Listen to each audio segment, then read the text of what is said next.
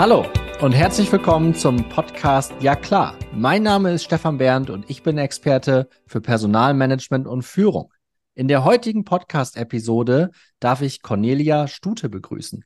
Cornelia ist HR-Direktorin bei der Valurec-Gruppe, einem Hersteller nahtloser Stahlrohre.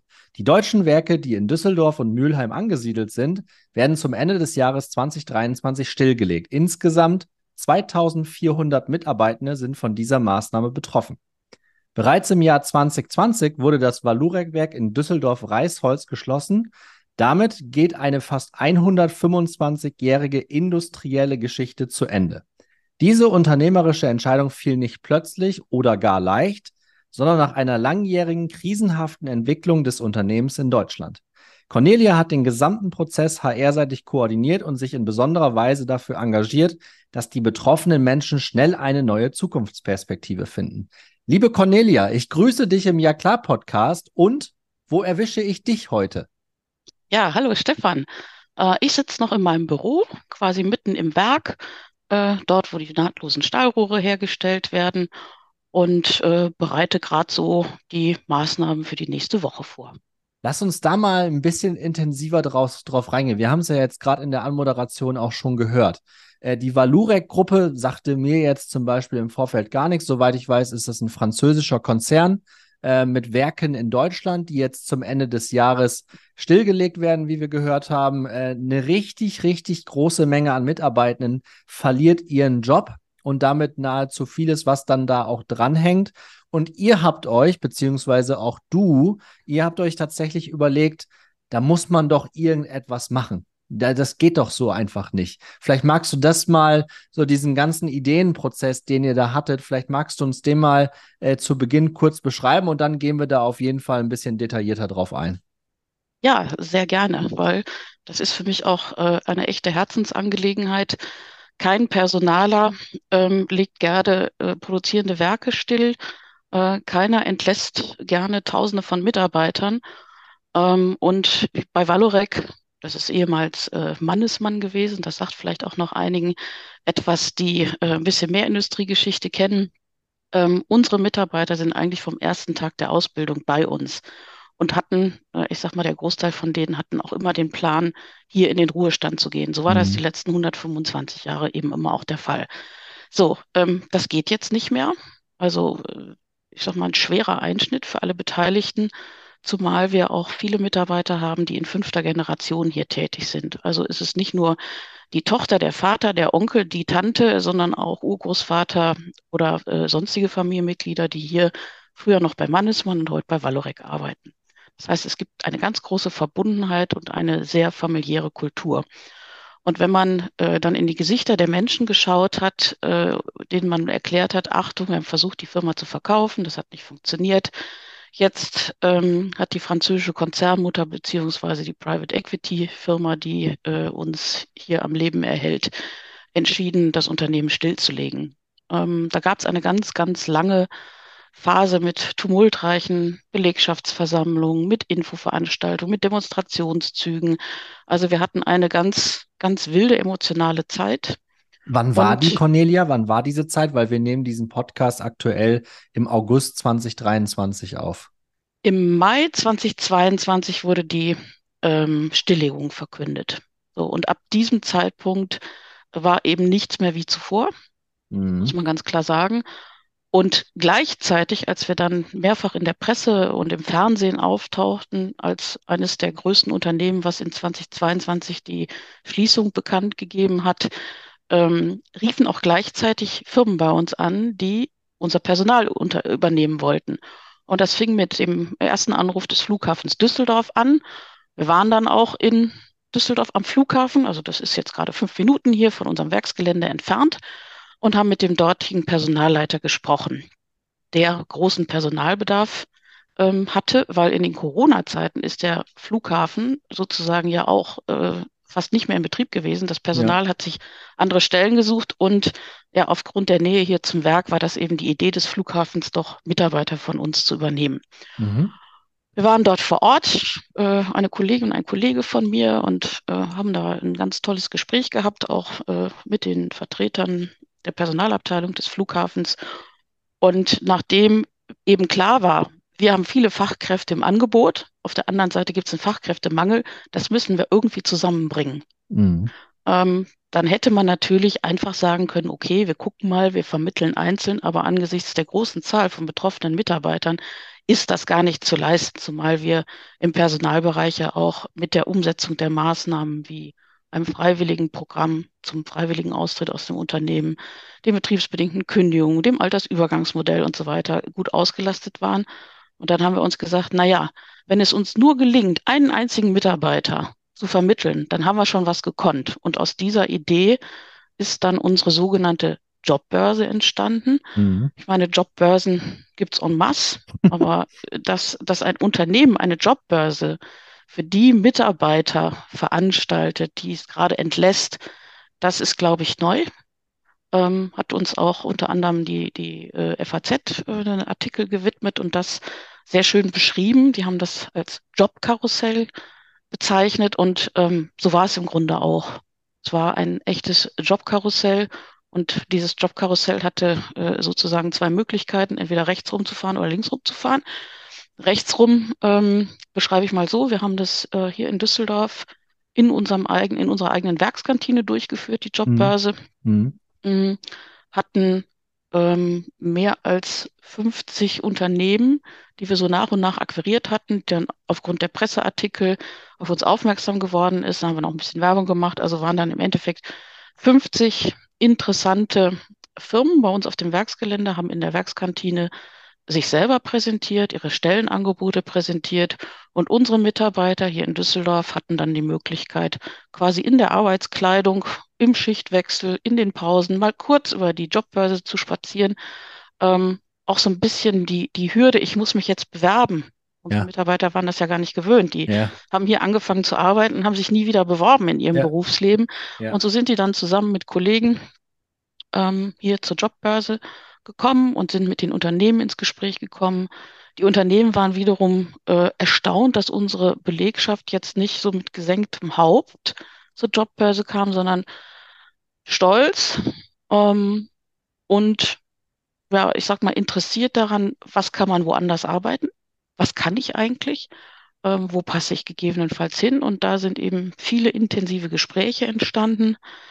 Das Schöne war, dass wir ähm, in der äh, harten Phase auch sehr gut begleitet wurden durch die Agentur für Arbeit. Mhm. Das bedeutet, wir haben dann diese ersten Jobbörsen gemeinsam mit der Agentur für Arbeit organisiert und durchgeführt. Ähm, war auch gut so, weil ich meine, wir sind hier klassische Personaler. Wir sind zwar früher bei Recruiting-Messen gewesen, aber so eine ganze Jobbörse zu organisieren, da waren wir ja nun auch nicht Profis. Also haben wir äh, Unterstützung bekommen durch die Agentur für Arbeit. Äh, die haben dann auch noch zusätzliche Aussteller akquiriert. Und was auch echt einmalig war, die Agentur für Arbeit hat bereits im Januar Mitarbeiter abgestellt, die hier bei uns auf dem Werksgelände unsere Kollegen trainiert hat oh, für wow. den Bewerbungsprozess. So. Mhm. Ähm, das war dann so organisiert, dass immer so neun bis zehn Personen sich anmelden konnten zum dreistündigen Bewerbungscoaching. Und die Trainer aus dem sogenannten INGA-Team der Agentur für Arbeit haben unsere Leute fit gemacht für den Bewerbungsprozess. Und die haben das innerhalb von drei Monaten geschafft, mehr als 600 Leute zu trainieren. Wow. Sodass, ja, das, das war wirklich ähm, großartig. Die waren so mega engagiert, kann sich keiner vorstellen. Und es war auch für diese Mitarbeiter der Agentur für Arbeit das erste Mal, dass sie außerhalb ihres Agenturgebäudes quasi im Außendienst tätig waren Aha. und da eben unseren Kollegen geholfen haben, sich für die Jobbörsen fit zu machen. Das finde ich, das finde ich toll und ich glaube, solche positiven Beispiele, du hast es jetzt, also nicht nur das, was ihr da als HRler gebaut habt für eure Le Leute, das ist ja ein ganz glasklarer Akt der Nächstenliebe, ne? Also als ich das das erste Mal gehört habe, habe ich gedacht, ist mir das schon mal irgendwie unter die Augen gekommen? Ich wüsste jetzt nicht so. Und dass die Bundesagentur für Arbeit, die ist ja eins der Organisationen in Deutschland, die nur auf die Klappe bekommen. Ne? Also man hört ja ganz, ganz selten irgendetwas Positives von diesen Jungs und Mädels. Und jeder, der jetzt auch hier zuhört, äh, von meiner Community hat bestimmt irgendein Negativbeispiel über die Bundesagentur für Arbeit. Deswegen finde ich das so toll, äh, dass du das gerade so mit Begeisterung erzählen ja, man kannst. muss das vielleicht noch ein bisschen unterscheiden. Ne? Also Mhm. die, die Agentur für Arbeit ist ja ein, eine, eine riesengroße Organisation Ja, definitiv. und wir hatten direkten Kontakt ähm, erst mit der Regionaldirektion Nordrhein-Westfalen. Mhm. Das heißt, es war auf oberster Ebene auch ähm, Ja, äh, vom. Minister Ja. des Landes erkannt worden, äh, da muss man was tun für Valorec. A, Ja, möchte ich nicht zig Arbeitslose haben. Ja, also das ist nicht nur Nä- Nächstenliebe, da gibt es auch harte wirtschaftliche Interessen dahinter das und, gehört immer mit dazu, Sinn. klar. Ja, Ja, und, ja. und der andere Sinn ist eben Fachkräftemangel, gerade hier auch in dieser. Region. Also ähm, war das im Grunde, ich nenne das immer eine Dreifach-Win-Situation. Ja, Win-Situation für Valorec, denn jeder Mitarbeiter, der einen Job gefunden hat, äh, geht nicht im Groll, der klagt nicht mehr auf Wiedereinstellung und der geht auch in ein, keine Transfergesellschaft. Also großer wirtschaftlicher Nutzen auch für Valorec, ähm, für den Mitarbeiter selber. Es ist absolut das Beste, wenn er eine passgenaue Anschlussbeschäftigung findet und gar nicht erst in die Situation kommt, dass er arbeitslos wird oder in eine Transfergesellschaft gehen Ja, ja. muss. ja, Ähm, deswegen kann ich einerseits sagen, äh, klar, das war nicht nur Nächstenliebe, aber die Kollegen, die dann von der Agentur für Arbeit, und das war einmal die Agentur für Arbeit in Düsseldorf und zum anderen die Agentur für Arbeit in Oberhausen, zu uns gekommen sind, die waren mega engagiert, unfassbar engagiert. Und die haben, wir hatten nicht nur die Trainer da, sondern ähm, wir hatten auch echte Arbeitsvermittler da, also die Kollegen, die man äh, in der Agentur für Arbeit besucht, wenn man arbeitssuchend ist oder wo man dann eingeladen wird, wenn man arbeitssuchend ist. Ähm, die saßen eben auch hier vor Ort und die waren ähm, auch total begeistert von, von unseren Mitarbeitern. Das hört sich jetzt äh, vielleicht ein bisschen, äh, ja, wie soll ich das sagen, äh, besonders an, aber unsere Mitarbeiter haben schon was Besonderes, äh, muss man echt Mhm. sagen. Die sind sehr, sehr bodenständig, sehr klar, aber die haben auch das Herz am richtigen Fleck und sind natürlich ähm, gegenüber dem Unternehmen sehr loyal. Ja, Man muss auch wissen, wir haben jahrzehntelang eben echt auch gut bezahlt. Also da kommt so ganz vieles zusammen und keiner lässt keinen so im Regen stehen. Also haben wir es zusammen, äh, ich sag mal, gewuppt.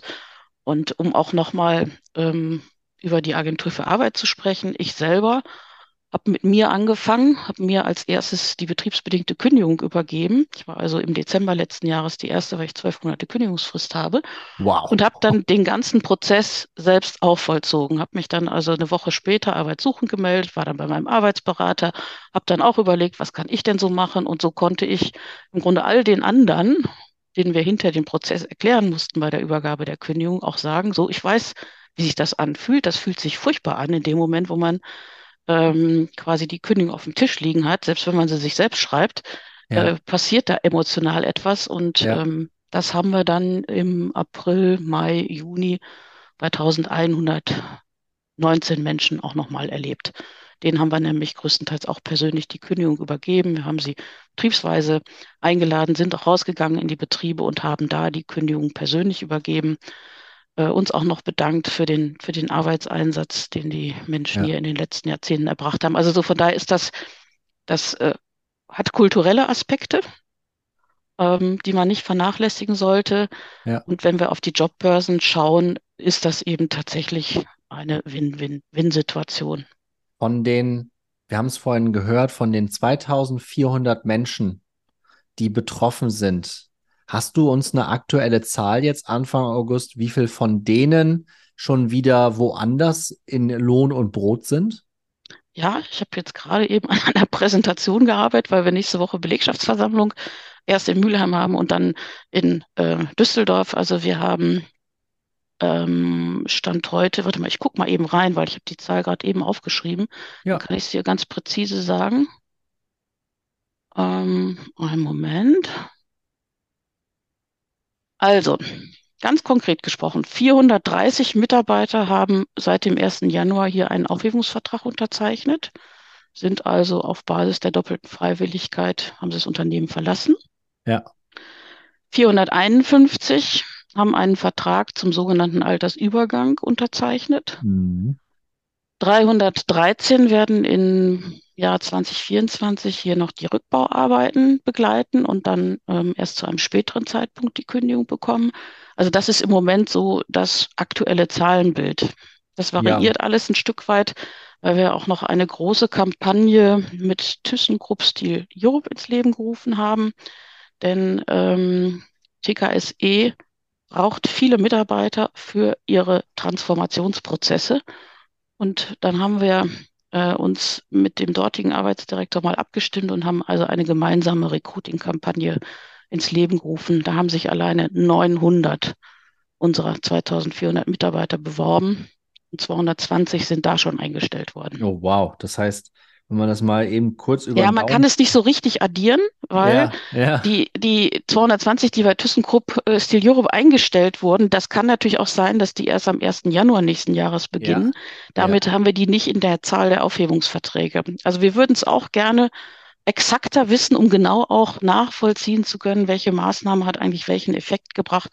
Das kriegen wir aber leider nicht hin.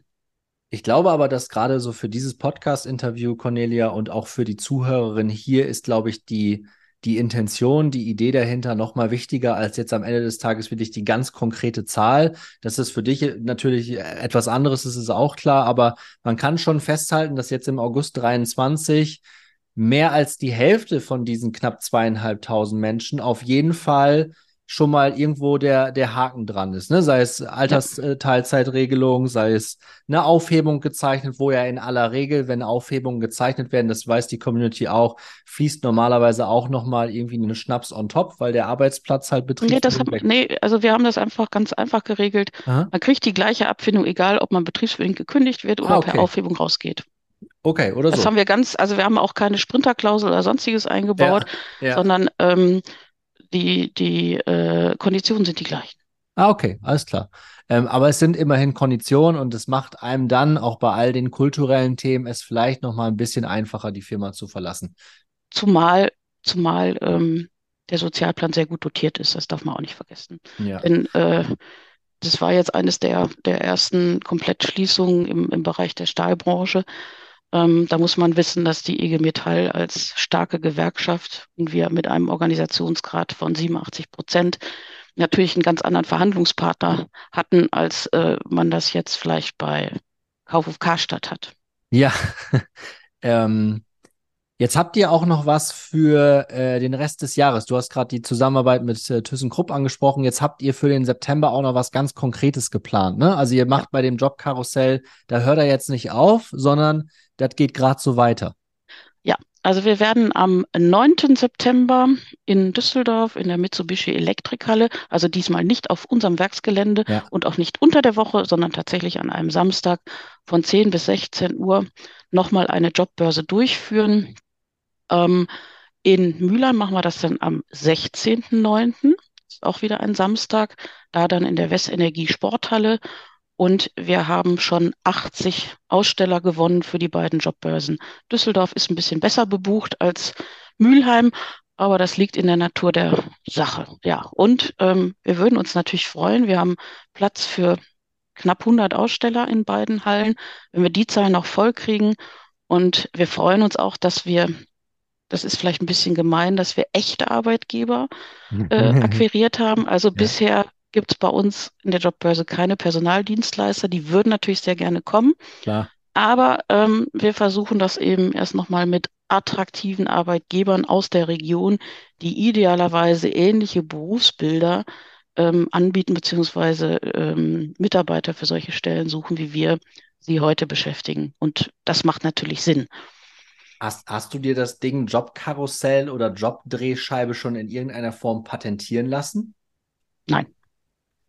Ich glaube, das sollten wir tun. Weißt du warum? Weil das ganze Thema mit der Stahlindustrie, das wird ja höchst, also ich kenne mich in der Industrie überhaupt nicht aus. Da kann mich jetzt jeder wirklich äh, tatsächlich in Boden rammen mit Expertise. Aber wenn das bei euch doch passiert und wir generell eine, eine Transformation auch in den Arbeitgeber, äh, in den Arbeitnehmerschichten sehen, dann wird das doch für andere Firmen definitiv auch irgendwann kommen. Ist doch nur noch eine Frage der Zeit, oder? Ja, ich hoffe eben, dass nicht noch viele Firmen stillgelegt werden, dass es eher anders kommt, aber Ja, ähm, das ist äh, wahrscheinlich nicht der Fall. Also muss man das mal sehr genau beobachten. Ähm, ich habe auch schon äh, darüber nachgedacht. Ähm, es ist natürlich so, das kostet auch ein bisschen Geld, ne? Also man muss ein bisschen Geld in die Hand nehmen. Das ist natürlich nichts im Vergleich zu einem Sozialplanvolumen. ja, Ähm, aber man hat auch eine soziale Verantwortung, finde ich, für die Mitarbeiter. Und ähm, wenn man die alle so kennt und äh, wenn man hier morgens ins Werk fährt und man sieht hier jeden und begrüßt jeden, ähm, dann ist das eben ja, etwas, was man nicht einfach verordnen kann als Patentrezept, sondern es muss passen. Es muss passen zur Firmenkultur, denn wenn man da in Anführungsstrichen eine weniger soziale Kultur gepflegt hat und wenn man dann auf einmal mit so einer Jobbörse um die Ecke biegt, dann sagen die Mitarbeiter auch, was wollt ihr denn jetzt noch von uns? Erst schmeißt er uns raus und dann wollt er uns noch woanders hin verkaufen. Also das, das muss passen. Da, da pflichte ich dir komplett bei. Das, das stimmt absolut. Nur grundsätzlich diese Idee dahinter, diese Intention und diese, so, diese soziale Verantwortung, die du gerade angesprochen hast, das finde ich ein glühendes Beispiel für, für alle Personaler, dass gerade wir in einer, in dieser wichtigen Rolle diese soziale Verantwortung auch wirklich nicht nur innerhalb unseres Büros, egal ob zu Hause oder wie bei dir auf dem Gelände, haben, sondern dass wir das auch nach außen tragen. Ne? Also diese soziale Verantwortung sollten wir alle in uns tragen. Ähm, und ob das dann wirklich zur Kultur passt, aber wir haben ja jetzt heute hier in der Podcast-Episode einen, einen wunderbaren Abriss bekommen, wie man das machen kann, welche Hände da auch miteinander spielen müssen, um dann wirklich auch, wie du es gesagt hast, Cornelia, eine Win-Win-Win-Situation zu gestalten. Und da hat dann ja am Ende des Tages tatsächlich auch, da hat man dann ja auch Spaß dran, ne? Auch wenn man weiß, okay, wir sprechen über eine Betriebsstilllegung und natürlich hoffen wir alle, dass das nicht so weit voranschreitet. Nichtsdestotrotz ähm, ich, ich glaube, es wird, wird wahrscheinlich anders kommen. Ne? Also ähm, bei, bei, aller, bei aller Wertschätzung für das ganze Thema, nichtsdestotrotz glaube ich nicht daran, äh, dass wir in 50 oder 100 Jahren noch so viele Stahlwerke haben wie heute. Und da ist natürlich so eine Idee, wie ihr es jetzt auch schon einmal durchexerziert habt. Also ihr kennt jetzt auch die, äh, die Pitfalls. Ihr wisst genau, wo man nicht reintreten sollte, was man machen kann. Und, das finde ich viel schöner, was auch zusammen mit der Agentur für Arbeit möglich ist. Und dass man da dann ein bisschen Geld auch in die Hand nimmt. Ich glaube, das liegt auch irgendwie in der Natur der Sache. Ne? Also wenn du dann auf der Messe auch mit rumspringst, äh, du kostest die Firma natürlich auch einen gewissen Betrag für einen Tag. Ja, also es ist ja, ist ja nie irgendetwas umsonst. Ähm, aber das ist ein, äh, ein, ein schönes Beispiel dafür, wie man als Personaler tatsächlich auch einen nachhaltigen Impact leisten kann. Ne? Und die Mitarbeiter ja, bei ja, euch. und eben nicht nur als Personaler, sondern auch gesellschaftlich. Ja. Das sollte ja, man auch nicht außer Acht lassen. Ja. Und ähm, was ich eben sehr schön finde, ich habe insgesamt 30 Personen jetzt bei der Agentur für Arbeit kennengelernt, weil die natürlich auch ihre verschiedenen Ressorts und Verantwortlichkeiten haben, sei es nun Transferleistung, sei es nun Arbeitsvermittlung, sei es nun dies, das, jenes. Ähm, aber wenn man mit denen spricht und, und denen eine Idee vorschlägt, und wir sind ja in einem regelmäßigen weiteren Prozess, wir werden jetzt mit der Agentur für Arbeit nochmal ein Teams Live-Event machen, nochmal vor den Jobbörsen, um auch unseren Mitarbeitern nochmal zu erklären, wie ist denn aktuell der Arbeitsmarkt, ja. Ähm, äh, was gibt es für Optionen hier in der Rhein-Ruhr-Region.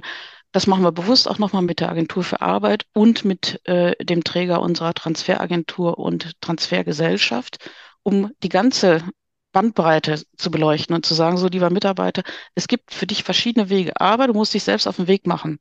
Und das ist, äh, das ist das, was ich im Moment noch wahrnehme hier in unserer Belegschaft. Die Hälfte hat sich auf den Weg gemacht und die andere Hälfte wartet irgendwie ab. Ich weiß nur noch nicht so genau, worauf die warten. ja, das ist, ja. Ähm, man will sich mit der Veränderung nicht beschäftigen, man hofft immer noch auf eine Rettung. Dann gab es mal äh, hier so äh, die, die Frage, ob eventuell Rheinmetall hier das Werk baut. Jetzt bauen sie es ja in, in Weze. Und so gab es immer so kleine Hoffnungsschimmer, wo die Mitarbeiter dann gedacht haben, ach, hm, oder es reicht ja, ich habe mich beworben bei ThyssenKrupp, da, da, die nehmen mich schon, die haben ja meinen Kollegen nebenan auch genommen. Und das versuchen wir aktuell so ein bisschen aufzubrechen. Wobei wir aber auch sagen, wir stoßen da irgendwann an unsere Grenzen, da muss jeder ja. seine eigene Verantwortung ja. übernehmen. Ja, absolut. Naja.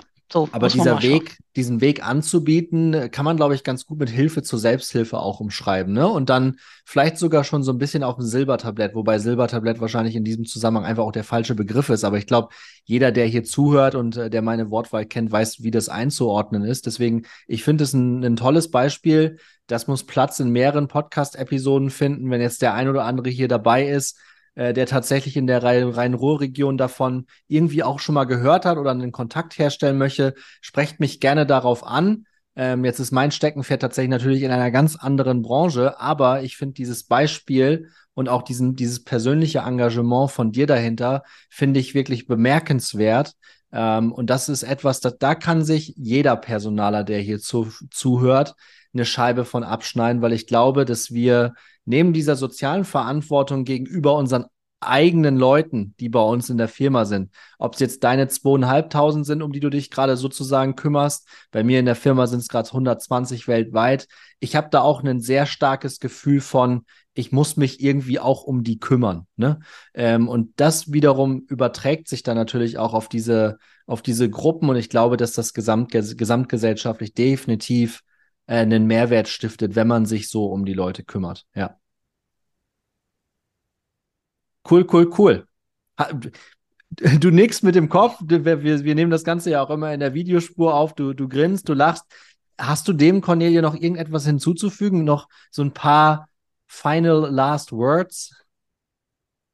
Ja, die final last words äh, gelten unserer Belegschaft. Ne? Ich wünsche einfach jedem, dass er einen guten Weg in die Zukunft findet ähm, und dass er einfach die Chancen nutzt, die wir jetzt bieten das ist jetzt weniger an die Podcast-Community gerichtet, als vielmehr hier an unsere Belegschaft. Und ähm, ich würde mich einfach freuen, mit anderen Menschen in Kontakt zu treten, die vielleicht auch irgendwie mal äh, so eine ganz neue Idee geboren haben, ja. weil ähm, uns war das erstmal gar nicht so bewusst, dass wir so was Großartiges gemacht haben. Das, das kam erst so nach und nach, ne, als dann mhm. die FAZ plötzlich da stand und wir in der FAZ mit unserem Jobkarussell standen, dann ja. haben wir hier gehüpft wie die, wie die ähm, Flummis, weil wir das gar nicht für möglich gehalten hatten. Auch unsere eigene Geschäftsführung war zu Anfang kritisch. Die sagten, na ja, zu der Jobbörse wird ja eh keiner hingehen und ob die Aussteller kommen, wer weiß das schon.